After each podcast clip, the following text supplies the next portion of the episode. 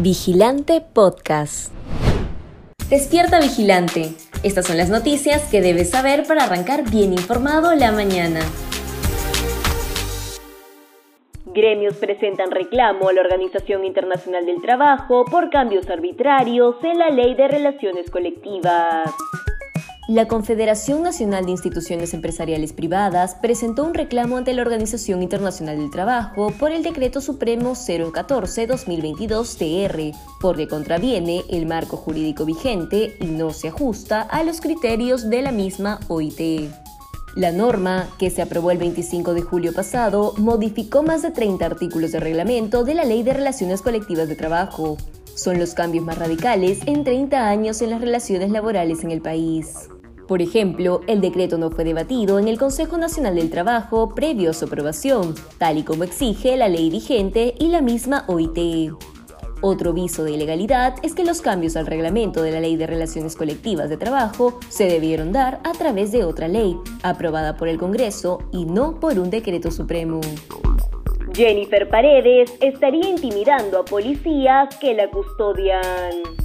La mala actitud y poca predisposición que la cuñada del presidente Pedro Castillo, Jennifer Paredes, mostró ante la Comisión de Fiscalización del Congreso cuando tuvo que responder por la obra que ofreció en Cajamarca no fue solamente un acto, sino que evidenciaría un modo de comportamiento.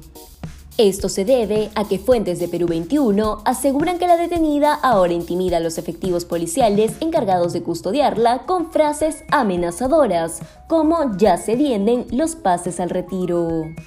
Es preciso recordar que Paredes se entregó a la justicia tras el pedido judicial de detención preliminar de 10 días en el marco de la investigación que se le sigue por ser parte de una red mafiosa dentro del Ministerio de Vivienda, Construcción y Saneamiento para direccionar obras en Cajamarca.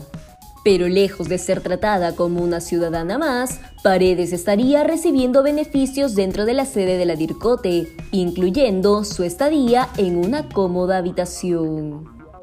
Junto con la cuñada del presidente Pedro Castillo, quien fue señalado cabecilla de la organización criminal, también fueron detenidos el alcalde de Anguía, Nenil Medina, y los hermanos Hugo y Angie Espino Lucana, quienes a pesar de ser del círculo más cercano del mandatario, cumplen su reclusión en condiciones regulares para detenidos. Existen visos de ilegalidad y otros problemas de forma y fondo en el decreto del MTPE sobre sindicalización.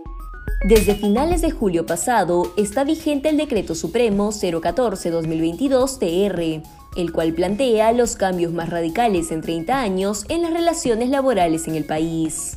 En resumen, el decreto alienta la sindicalización de trabajadores de forma desmedida y no razonable en un contexto actual de precarización laboral y creciente informalidad, como lo acaban de confirmar las cifras del INEI. Además, flexibiliza condiciones para legalizar las huelgas casi por cualquier motivo y al mismo tiempo limita que las empresas puedan mitigar el impacto de estas paralizaciones. Según expertos en materia laboral, esto desincentiva la contratación de trabajadores y ahuyenta las inversiones. Cabe señalar que se ha detectado que la norma también tiene visos de ilegalidad y otros problemas de forma y fondo, lo que agrava la incertidumbre económica e inestabilidad política del país en momentos en donde la economía peruana entró en una etapa de desaceleración, como lo acaba de admitir el nuevo titular del Ministerio de Economía y Finanzas, Kurt Burneo. Ingreso de turistas chilenos a Tacna cayó en un 30%. El pasado primero de mayo, el gobierno regional de Tacna anunció la reapertura de sus fronteras con el país vecino de Chile para permitir el ingreso de turistas al territorio nacional. Si bien se esperaba que muchos viajeros visiten nuestro país para reactivar la economía regional y nacional, no se tomó en cuenta la congestión que provocarían las nuevas medidas de bioseguridad. Esto quedó en evidencia cuando un cuello de botella impidió el ingreso de vehículos al Perú al retrasar el tiempo de control migratorio y sanitario en la sede de migraciones de Santa Rosa. La presidenta de la Cámara de Comercio e Industrias de Tacna, Corín Flores, espera que esta situación se solucione pronto, pues asegura que este tipo de retrasos en las oficinas de control migratorio solo evitan que más extranjeros se animen a ingresar al país. Además, señaló que la reactivación de nuestra economía se vería gravemente afectada si no agilizamos los procedimientos para que más visitantes entren al territorio peruano. En el pasado, Tacna recibía entre 20.000 y 25.000 turistas durante el fin de semana. Sin embargo, actualmente solo ingresan 8.000 personas durante los días viernes, sábados y domingos. Más del 30% de niños en Tumbes aún no cuentan con las dos dosis de la vacuna contra el COVID-19. El ritmo de vacunación continúa en declive desde hace algunos meses. Sin embargo, algunas regiones aún mantienen un alto índice de vacunas aplicadas por día, en especial en menores de edad. Este es el caso de la región Tumbes, la cual ha logrado vacunar con ambas dosis del fármaco contra el COVID-19 al 67.6% de menores entre 5 y 11 años. Si bien es un avance importante en el proceso de inmunización de infantes, es necesario mencionar que aún existe un total de 32.4% de niños que aún no cuentan con ambas dosis de la vacuna. Por otro lado, según el Repositorio Único Nacional de Información de Salud del MINSA, un total de 16.9% de infantes pertenecientes al grupo etario de 5 y 11 años aún no cuentan con ninguna dosis de la vacuna.